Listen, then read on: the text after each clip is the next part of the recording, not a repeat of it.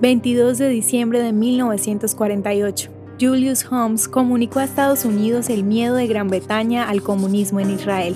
El diplomático estadounidense Julius Holmes opinó sobre el temor del secretario de Relaciones Exteriores británico que Israel podría convertirse en un Estado comunista.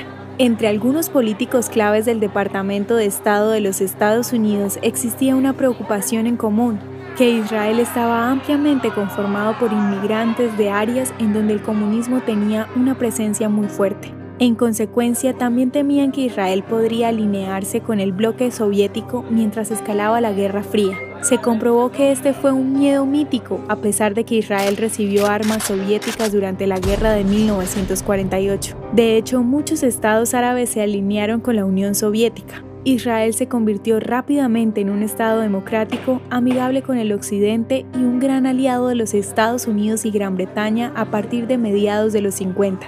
De hecho, en 1956 Israel, Gran Bretaña y Francia lucharon contra Egipto en el Sinaí, luego de que el presidente egipcio Nasser, asociado con la Unión Soviética, amenazaran a sus intereses comunes en el canal de Suez. ¿Te gustaría recibir estos audios en tu WhatsApp? Compartimos nuevos episodios todos los días.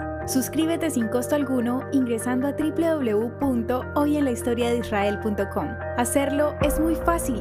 También puedes encontrarnos como arroba hoy en la historia de Israel en Instagram, Facebook, Spotify y otras plataformas digitales. Comparte este audio para que otros conozcan más acerca de Israel.